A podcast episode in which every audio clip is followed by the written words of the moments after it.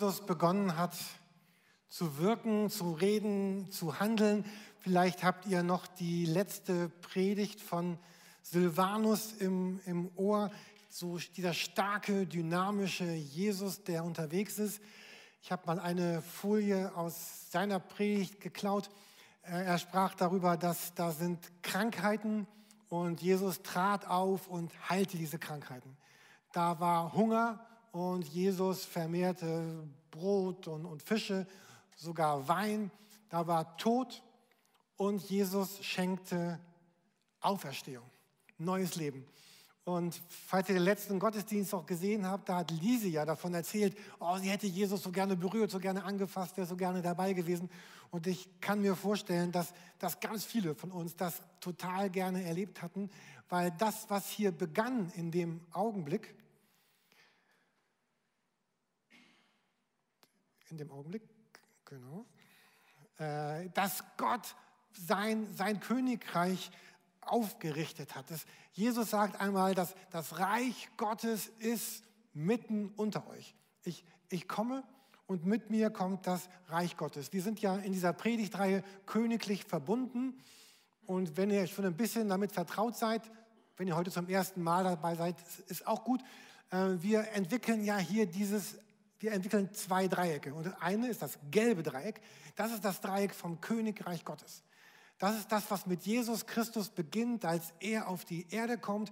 Und da ist der, der König selber, der in Autorität und Stärke, in Kraft und Segen handelt, damit das Reich Gottes äh, entsteht, damit es, sein, damit es unsere Welt prägt, unsere Wirklichkeit prägt. Ähm, und ich wäre sehr gerne damals mit dabei gewesen. Und vielleicht ist es ja noch viel mehr passiert als das, was wir auf dieser Folie eben gesehen haben. Jesus war, der unterwegs war und er war gerade in Kontakt mit den ausgegrenzten Menschen der Gesellschaft. Da gab es die sogenannten Aussätzigen, die, die wahrscheinlich Lebra hatten und die in eigenen Reservaten außerhalb von der Stadt leben mussten. Und, und Jesus hat diese Menschen geheilt, er hat sie berührt, er hat sie angefasst, er hat sie zurückgesetzt in die gesamte Gesellschaft. Da waren Leute wie zum Beispiel so ein Zachäus, vielleicht kennt ihr den, das war jemand, der sich durch sein eigenes Leben so korrumpiert hatte, dass, dass alle Menschen, außer seinen engen Kumpels, mit ihm nichts mehr zu tun haben wollten. Und, und Jesus redet so mit diesem Zachäus, geht so mit ihm um, dass er sein ganzes Leben verändert und wieder Teil der Gesellschaft wird. Oder damals war es so, dass die Frauen, wirklich rechtlos waren. Es gab so ganz komische Scheidungsgesetze, dass ein Mann sagen konnte, wenn zum Beispiel aus einem nichtigen Grund, also wenn das Essen angebrannt war oder wenn die Frau nicht mehr gut genug aussah, er, er musste dreimal sagen, ich entlasse dich, ich entlasse dich, ich entlasse dich und schon war die Frau rechtlos auf die Straße gestellt und hat darauf gewartet, dass jemand anders sie heiratet. Und, und Jesus hat so vehement auch gegen diese Form der, der Ehescheidung gesprochen, um das, um das Recht und die Würde auch der Frau wiederherzustellen. Und man kann sich vorstellen, was damals los war, als dieses, dieses Reich Gottes, als Jesus begonnen hat, dem eine neue Form, eine Gestalt zu geben, eine, eine Wirklichkeit zu geben in der Welt damals. Und da war jetzt so viel Trubel, in der damaligen Zeit, dass man immer wieder liest, dass, dass Jesus mit seinen Leuten, er sucht, mit ihnen rauszugehen, irgendwie wegzugehen, ein bisschen Ruhe und, und Stille zu erleben. Ähm, wir lesen, dass Jesus oft morgens früh aufstand, äh, um, um zu beten. Ich hatte letzte Woche so eine Situation, das war einer von den schönen Tagen, noch die richtig schönen. Ich bin morgens irgendwie um fünf wach geworden, konnte nicht mehr einschlafen, habe mich dann einfach mit einer Decke und dem Kaffee und einem Knäckebrot rausgesetzt und saß dann von Viertel nach fünf bis Viertel nach sechs morgens draußen im Garten, bevor der ganze Trubel losging, habe irgendwie meine Bibel gelesen. Ich stelle mir vor, so war das bei Jesus jeden Morgen. Also, äh, oder er hat einfach diese Ruhe gesucht, bevor der Alltag losgeht. Und dann liest man auch in der Bibel, dass sie manchmal mit dem Schiff auf die andere Seite gefahren sind, nur um ein bisschen Ruhe zu bekommen. Und dann sind die Leute ihnen gefolgt. Und Trubel, Jubel, Heiterkeit, alles Mögliche. Nebenbei geschehen riesengroße Wunder wie die Stillung des Sturms, spektakuläre Wunder geschehen, äh, Brotvermehrung zweimal. Aber sie kommen einfach nicht zur Ruhe. Und dann sagt Jesus so, Jungs, wir machen jetzt mal eine wirklich längere Wanderung. und sie machen sich auf zu einem Ort, der heißt Caesarea Philippi. Ich möchte euch das gerne mal auf der Karte zeigen. Also hier in diesem dunkelgelben Bereich, das war der Bereich, wo, wo Jesus äh, immer unterwegs war, wo, er, wo die ganzen Wunder geschehen sind. Hier ist der See von Genezareth, das Kapernaum, äh, Bethsaida. Jerusalem ist ungefähr hier, also da unter. Und er geht mit ihnen jetzt da oben hin nach Caesarea Philippi, ans Ende der Welt, also noch weiter als Pinneberg. Also, also wirklich, ich hatte selber mal gewohnt, ich darf Witze machen über Pinneberg. Also keine Ahnung, wo ist für dich das Ende der Welt? Äh, Sven vielleicht Amrum, weiß ich nicht, oder, oder für mich ist es Bönstrup, so ein kleines Örtchen bei Flensburg. Also wirklich weg, also raus, äh, richtig weit weg. Und dann lesen wir das in Matthäus 16. Jesus erklärt ihnen dann ganz vieles und dann Mittendrin stellt Jesus ihnen eine Frage und das ist die Frage, die alles entscheidet. Er stellt ihnen nämlich diese Frage und ihr, fragt er, also er fragt jetzt nicht irgendwen, sondern er fragt die Leute, seine Jünger ist das theologische Fachwort, also die Menschen, die mit ihm so ganz eng unterwegs sind. Er fragt sie, was sagt ihr, wer ich bin. Also mit wem denkt ihr, dass ihr hier eigentlich gerade unterwegs seid? Wer, wer bin ich? Im Griechischen steht hier ein Wort für dieses bin, also wie im Deutschen auch eine Form von Sein. Also es geht um das Wer bin ich? Es geht um das Sein. Vielleicht kennen wir diese Beschreibung von, von Gott im Alten Testament, der sich vorstellt als, als Jahwe oder Jahwe. Das heißt hier übersetzt so viel wie, ich bin der, der ich bin oder werde sein, der ich sein werde. Also Gott stellt sich vor als ich bin. Und manche Bibelübersetzungen, Luther und manche andere übersetzen diesen Bibelvers so, er fragte sie, für wen haltet ihr mich? Nur so wie, wie hältst du es mit der Religion? So, ähm, aber die Frage geht, geht, noch ein bisschen tiefer. Ähm, und deswegen übersetzen manche Übersetzungen die Bibel ist ja eigentlich auf Griechisch geschrieben, diesen Satz so, wer ich bin. Für wen haltet ihr mich? Und im Grunde sind es aber zwei Fragen. Also die eine Frage ist, wer, wer bin ich? Und die andere Frage ist, wer, wer bin ich für dich? Und um diese erste Frage zu beantworten, das ist ja auch schon sehr wichtig, wer bin ich? Es ist natürlich total sinnvoll, in der Bibel zu lesen, Gottesdienste zu besuchen, Bücher zu lesen über die Bibel, sich zu beschäftigen, zu reden, zu sprechen.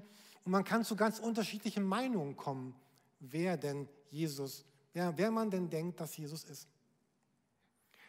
Und entscheidend ist dann die zweite Frage, nämlich die Frage, wer bin ich für dich? Wer, wer ist denn dann dieser Jesus für mich? Weil sonst wäre das ja nur so ein ein Lippenbekenntnis. Vielleicht habt ihr auch mitbekommen, in der, in der letzten Zeit hat man sehr über den aufgeschönten Lebenslauf einer der Kandidatinnen gesprochen, die demnächst Bundeskanzlerin äh, werden möchte in Deutschland.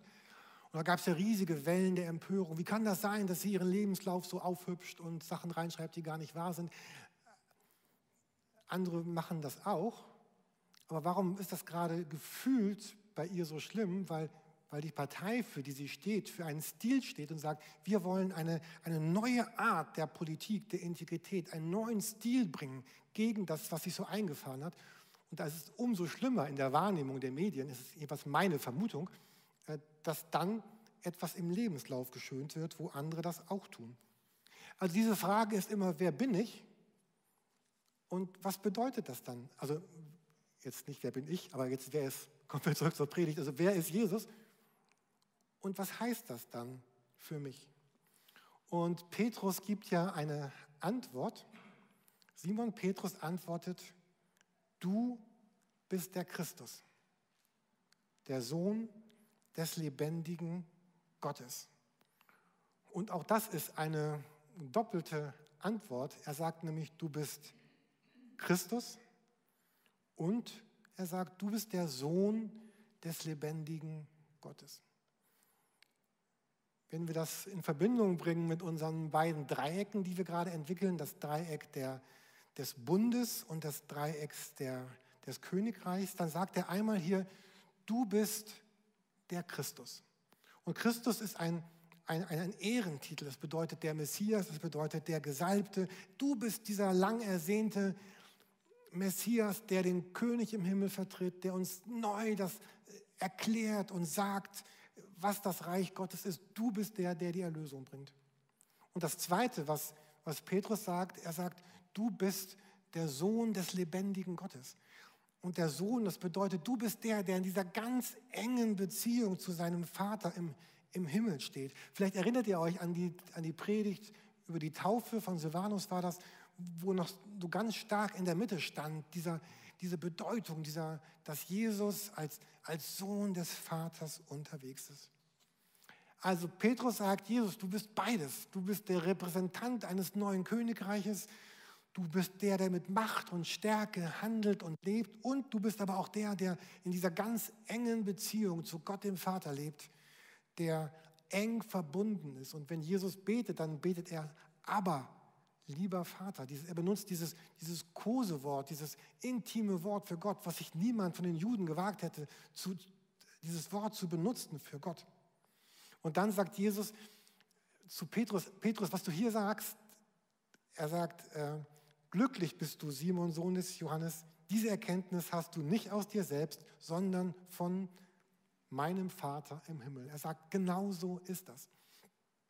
Und dann sagt Jesus etwas zu Petrus, was wirklich sehr, ja, was sehr stark ist und was sehr überraschend ist. Ich habe uns diese Verse hier noch einmal mitgebracht, äh, Matthäus 16, 18 bis 19. Er sagt, also Jesus sagt zu Petrus, ich sage dir, du bist Petrus. Auf diesem Fels werde ich meine Gemeinde bauen. Und nicht einmal die Macht des Todes wird ihr etwas anhaben können. Das ist eine modernere Übersetzung. Ich werde dir die Schlüssel zum Himmelreich geben. Was du auf der Erde für gültig erklärst, wird auch im Himmel gelten. Und was du nicht für gültig erklärst, wird auch im Himmel nicht gelten. Hier in diesem ersten Satz, da bekommt Simon, er heißt ja eigentlich Simon, einen, einen neuen Namen von Jesus. Er nennt ihn nämlich Petrus. Er hat das schon mal gemacht bei ihrer ersten Begegnung, aber hier, hier bestätigt er das noch einmal. Aus Simon wird Petrus. Petrus kommt von Petros, das heißt griechisch, das heißt Stein, aber Jesus hat ja eigentlich aramäisch gesprochen, da hieß das dann Kephas, also Kephas, Petros, Stein, alles das gleiche, alles die gleiche Bedeutung. Und Jesus gibt ihm, gibt ihm diesen Namen. Für die, die noch ein bisschen tiefer einsteigen wollen, ähm, hier sagt ja Jesus, ich nenne dich Petrus, hier steht also dieses Petrus und auf diesen Fels werde ich meine Gemeinde bauen. Es gibt ganz große Abhandlungen, ob mit diesem Fels jetzt dieser Petrus gemeint ist oder ob Jesus damit sich selber meint, weil er eine etwas andere Form für Stein ist. Äh, das können die Bibelforscher unter euch noch mal ein bisschen erkunden und herausfinden. Aber ganz egal, ob das jetzt mit diesem Stein wirklich gemeint ist, Jesus ist ja der, der sich selber immer in Verbindung gebracht hat mit einem Stein. In der Bergpredigt redet er davon, dass er so ein Stein ist, ein Fels, auf dem man sein Haus baut. Oder im Alten Testament wird Gott immer wieder mit einem Felsen, mit einem Stein verglichen. Zum Beispiel Psalm 18, Vers 3. Da kommen richtig viele Steine vor. Der Herr ist mein Fels und meine Burg, mein Retter. Mein Gott ist die Festung, die mich schützt. Also Festung, Fels, Burg, alles aus Steinen gebaut. Gott wird immer verglichen mit einem Stein, mit einem, mit einem Felsen. Oder später lesen wir in der Apostelgeschichte, dass Jesus mit einem Stein verglichen wird. Jesus ist der Stein, die, von dem die Heilige Schrift spricht, sagt die Bibel, den die Bauleute verworfen haben. Mir war das deswegen so wichtig, das kurz zu betonen, weil was Jesus hier tut, ist wirklich etwas, etwas, ganz, etwas ganz Besonderes. Da ist dieser Simon, und, und Jesus gibt ihm einen Namen, der eigentlich der Name von Gott ist. Also Gott wird immer als Fels und als Stein bezeichnet. Und jetzt sagt Jesus zu Simon, ich gebe dir einen neuen Namen, du sollst auch Fels, du sollst auch Stein heißen. Und, und in manchen Kulturen auf der Welt ist es auch üblich, dass, dass Menschen, die Christen werden, sich noch so einen zweiten Namen geben lassen oder sich einen zweiten Namen dazu nehmen, der einfach genau das ausdrücken soll. Und hier ähm, tut Gott genau das. Er gibt Simon einen neuen Namen. Er sagt, du heißt jetzt Petrus. Du bist so eng mit Gott verbunden, dass du jetzt zu mir gehörst. Vielleicht erinnert ihr euch an diese Predigt in dieser Predigtreihe über Abraham. Da ging es auch darum, dass, dass Abraham und Sarah von Gott neue Namen bekommen, nachdem sie zu ihnen gehören. Ne, diese beiden Haas aus dem, aus dem Jahwe, äh, ihr könnt die ganzen Predigten nachgucken auf unserer, unserer Mediathek. Und, und einige haben mir dann noch E-Mails geschrieben, dass sie sich jetzt auch neue Namen gegeben haben, auch so ein H in, ihr, in ihren Namen reingenommen haben. Andere hatten schon ein H drin, die brauchten das nicht.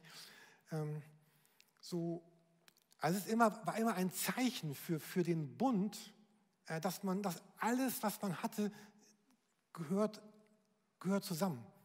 Wir sprechen ja auch vom, vom Ehebund und eine lange Zeit war das ja auch so, gerade ändert sich das ein bisschen, dass man im Ehebund, man hat den gleichen Namen plötzlich gehabt, man hatte ein gemeinsames Konto, aber auch das ändert sich. Äh, und, und man, im ganzen Bund hat man gesagt, alles, was deins ist, ist meins und alles, was meins ist, ist, ist deins. Und hier in diesem Text äh, macht das Jesus so deutlich mit diesem Bild des Schlüssels. Also ich werde dir den Schlüssel zum Himmelreich geben. Also Friede, wenn ich dir jetzt den Schlüssel für meine Wohnung geben würde, sollte ich? Ich weiß nicht. Also vielleicht. Äh, also das bedeutet ja, du hast das Recht zu kommen, wann du willst, nachts, morgens, wann immer. Du hast Autorität über den Eintritt in meine Wohnung. Und ich finde das wirklich äh, fast, fast erschreckend, was für eine Autorität Jesus hier weitergibt. Er sagt, Petrus, was du was du als Mensch auf der Erde für gültig erklärst, das wird auch im Himmel gelten. Das, was du tust auf der Erde, das gilt im Himmel. Und was du nicht tust, wird auch im Himmel nicht gelten. So, und vielleicht sitzen jetzt einige hier oder, oder hören diese Predigt und denken, Jürgen, das ist total interessant, dass du uns all das erzählst, was damals mit Petrus passiert ist, aber was hat denn das bitte mit meinem Leben heute zu tun? Was hat das mit mir heute zu tun?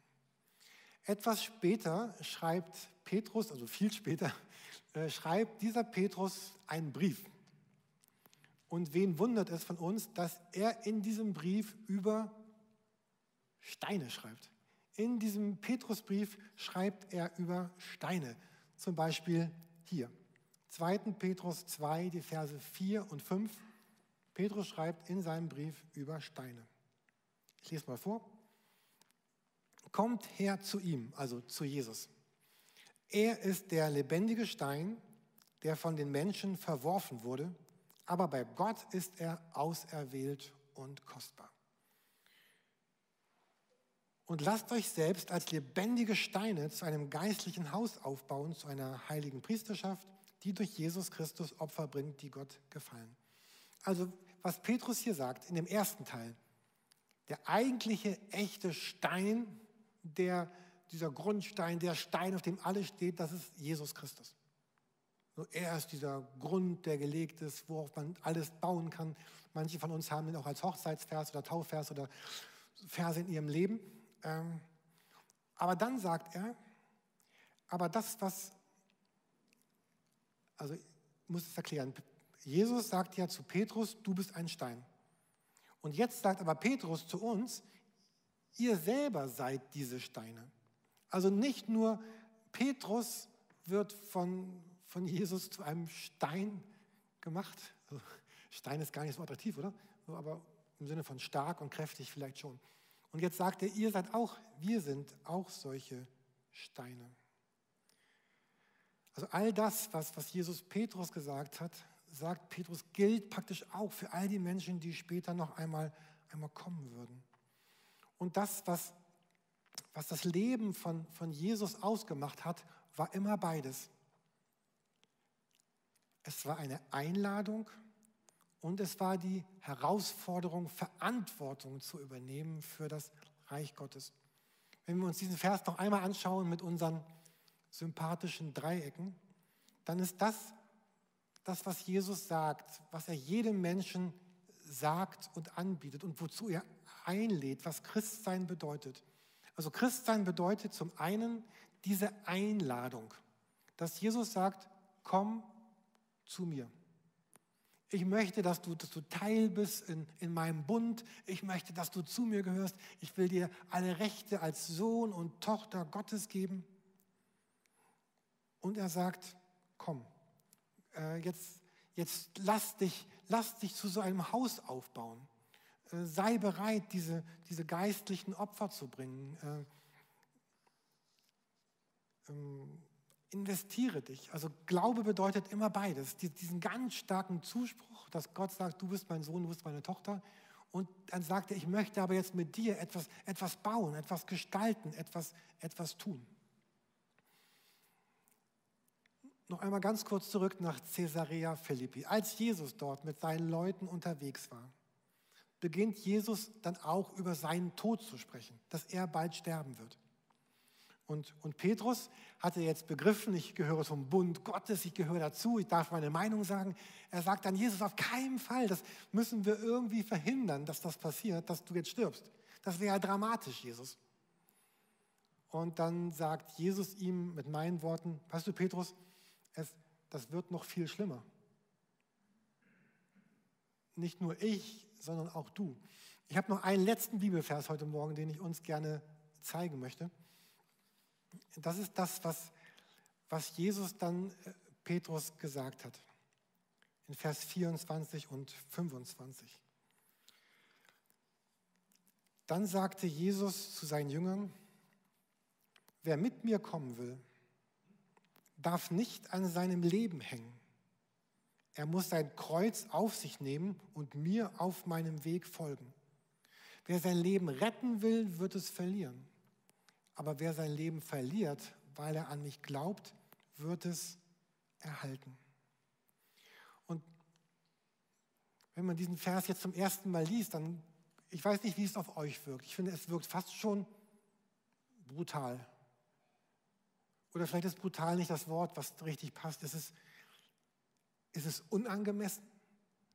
Ist es, ist es hart? Ist es verletzend? Es ist diese Einladung von Jesus an die Menschen, die mit ihm unterwegs sind, dass sie ihr Leben verlieren werden. Also was Jesus sagt, ist, ist im Grunde das. Petrus oder wir heute, schaut euch doch mich an. Ich, ich bin der Sohn des Vaters, des lebendigen Gottes. Ich, ich lebe hier mit euch und ich bin gerade auf dem Weg nach Jerusalem. Und ich lebe hier, um, um mein Leben zu geben und um, um mein Leben zu lassen, um, um euretwillen. Ich bin deswegen in die Welt gekommen, damit Gutes geschieht in der Welt. Und du, Petrus, du bist eingeladen als, als Sohn Gottes oder du als Tochter Gottes. Und das ist ein, ein Privileg und ein Geschenk. Und das Gleiche, was ich lebe, das, das möchte ich, dass du es auch lebst. Ich hatte gestern so dieses Bild einer, einer Segelreise als würde Jesus sagen, ich, ich lade dich ein zu, zu einer Reise auf, auf einem, einem Segelschiff. Und du bist eingeladen mit mir, das ganze Schiff gehört dir.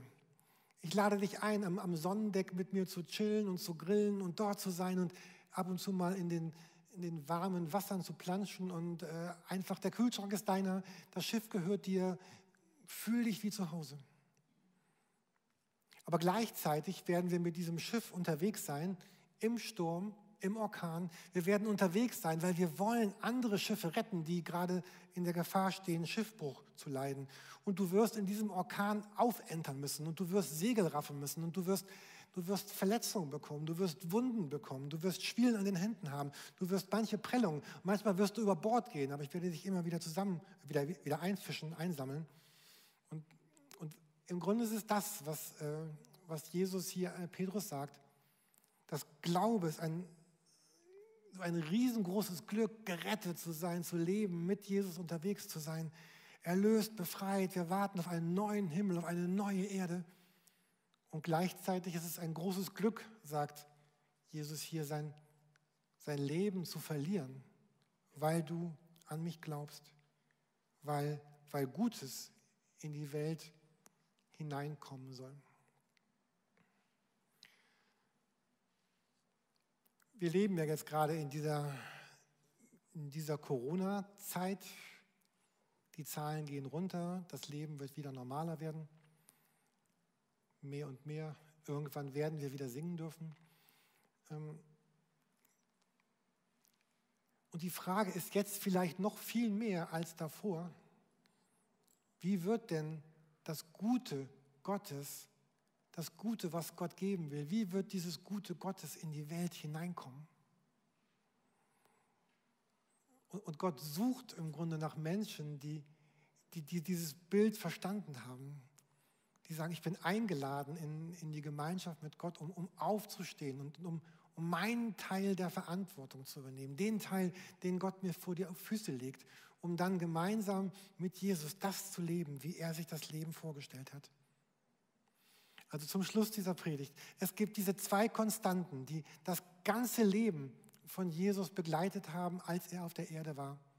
Da war zum einen diese Einladung, komm zu mir, finde das Leben, finde das Glück, finde die Gegenwart Gottes, die Liebe des Heiligen Geistes, finde all das, was Le dein Leben gut macht. Und gleichzeitig ist diese Herausforderung, das Leben auch wieder zu verlieren. Also nicht dieses Leben, aber das andere, was uns bisher so ausgemacht hat. Und an einer Stelle ist einmal Jesus ziemlich hart. Er sagt zu jemandem, wenn du mit mir unterwegs sein willst, dann überschlag doch mal die Kosten. Also er fragt praktisch, möchtest du das überhaupt? Was Jesus sagt, ich, ich suche nicht Leute mit, mit Lippenbekenntnissen und ich suche nicht Leute, die mit schönem Wetter bei mir übers Mittelmeer schippern wollen, sondern ich will auch die, die mit mir in den Sturm gehen und in den, in den Riss dieser Welt treten. Und ich bin überzeugt davon, dass es das, das Schönste und Beste in unserem Leben ist, zum einen zu erleben, ich darf mit Jesus unterwegs sein und zum anderen mit ihm als Stellvertreter in, in dieser Welt zu leben, zu handeln und auch unterwegs zu sein. Und diese ganze Predigtserie, die also jetzt heute um diese Frage dreht, ne, anders. Heute geht es um diese Frage, äh, wer bin ich und wer bin ich für dich? Und das ist einfach so eine Frage, die, die jeder einfach für sich selber entscheiden kann. Und ich glaube, dass Jesus mit uns darüber reden möchte, darüber sprechen möchte, wer er bisher in meinem Leben gewesen ist und wer er auch zukünftig in, in meinem Leben sein darf. Und ich möchte dich einladen, auch, auch immer wieder eine, ja, eine Entscheidung zu treffen. Und auch Jesus das auszusprechen, wo du sagst, ich, ich verstehe vieles davon nicht. Und ich, ich, ich möchte gerne erkennen, was vielleicht deine Einladung für mein Leben ist, weil du vielleicht noch niemals in deinem Leben das bisher gelebt hast, mit Jesus unterwegs zu sein. Aber gleichzeitig auch zu fragen, was, was bedeutet das jetzt wirklich für mich? Wohin sendest du mich, Jesus? Wo ist der Platz, wo ich diese Verantwortung übernehmen kann in deinem Namen? Ich möchte gerne mit uns zusammen beten.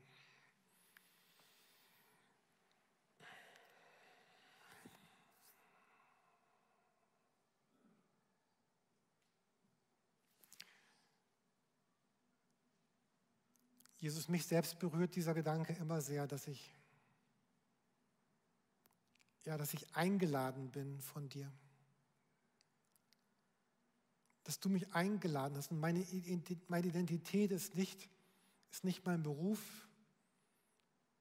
ist nicht mein Erscheinen in dieser Welt, ist nicht mein, mein Auftreten, ist auch nicht, die, nicht das, was andere Menschen mir entgegenbringen, sondern es ist meine ganz tiefe Identität, dass, dass du mich liebst. Und meine Berufung ist, mit dir zu sein, Jesus. Ich möchte bitten für, für jeden, der jetzt hier in diesem Augenblick diese Worte mitbetet, dass, dass du jedem von uns ganz stark diese Gewissheit schenkst, dass die Identität meines Lebens, der Wert, die Wirklichkeit ist die Beziehung zu dir. Und alles andere folgt daraus. Und ich möchte dich bitten, Jesus, für, für jeden, der im Augenblick gerade überlegt, wer du eigentlich für ihn bist, dass er und sie dich finden kann als, als Freund, als König, als Herrn, als Begleiter, als den, der das Leben in der Hand hält. Und Jesus, ich kann mir für mein Leben nichts Schöneres vorstellen, als von dir gebraucht zu werden, um das Gute, was du hast, in diese Welt hineinzubringen. Und ich möchte dafür meine Zeit geben, ich möchte dafür mein Geld geben, meine Leidenschaft, meine Fähigkeiten, damit, damit Menschen Begegnung haben mit dir, damit diese Welt ein Ort ist, wo Menschen in Berührung, berührt sein von dir leben können, wo Vergebung ist, wo Liebe ist, wo Hoffnung ist, wo ewiges Leben ist. Und Vater, ich bitte dich für all die, die jetzt gerade auch dieses Gebet beten, dass sie von dir hineingestellt werden möchten oder neu, auch vielleicht gerade am Ende von dieser Corona-Zeit neu hineingestellt werden wollen in diese, in diese Verantwortung, das Gute in die Welt hineinzubringen. Dass du uns jetzt die Berührung in unserem Herzen durch den Heiligen Geist schenkst. Dass du ihn ausgießt in unsere Herzen, dass wir es wirklich auch körperlich spüren, dass wir geliebt sind. Dass unser Herz es spürt und dass wir Berührung mit dir haben heute und in der nächsten Woche dass wir als geliebte Menschen in diese Welt hineingehen können und schauen können, wen du durch uns segnen möchtest. Vater, ich bitte für unsere Stadt und die Straßen und die Betriebe, in denen wir leben, dass Menschen dich erkennen und sehen, dass du sie liebst und dass du der Gott bist, der einlädt in ein ewiges Leben, in einen neuen Himmel und eine neue Erde. Und so Segne uns der Vater und der Sohn und der Heilige Geist, der war, der ist, der kommt und bleiben wird in alle Ewigkeit. Er behüte euch und schenke euch eine Woche in seiner Kraft und in seiner Gegenwart. Amen. Amen.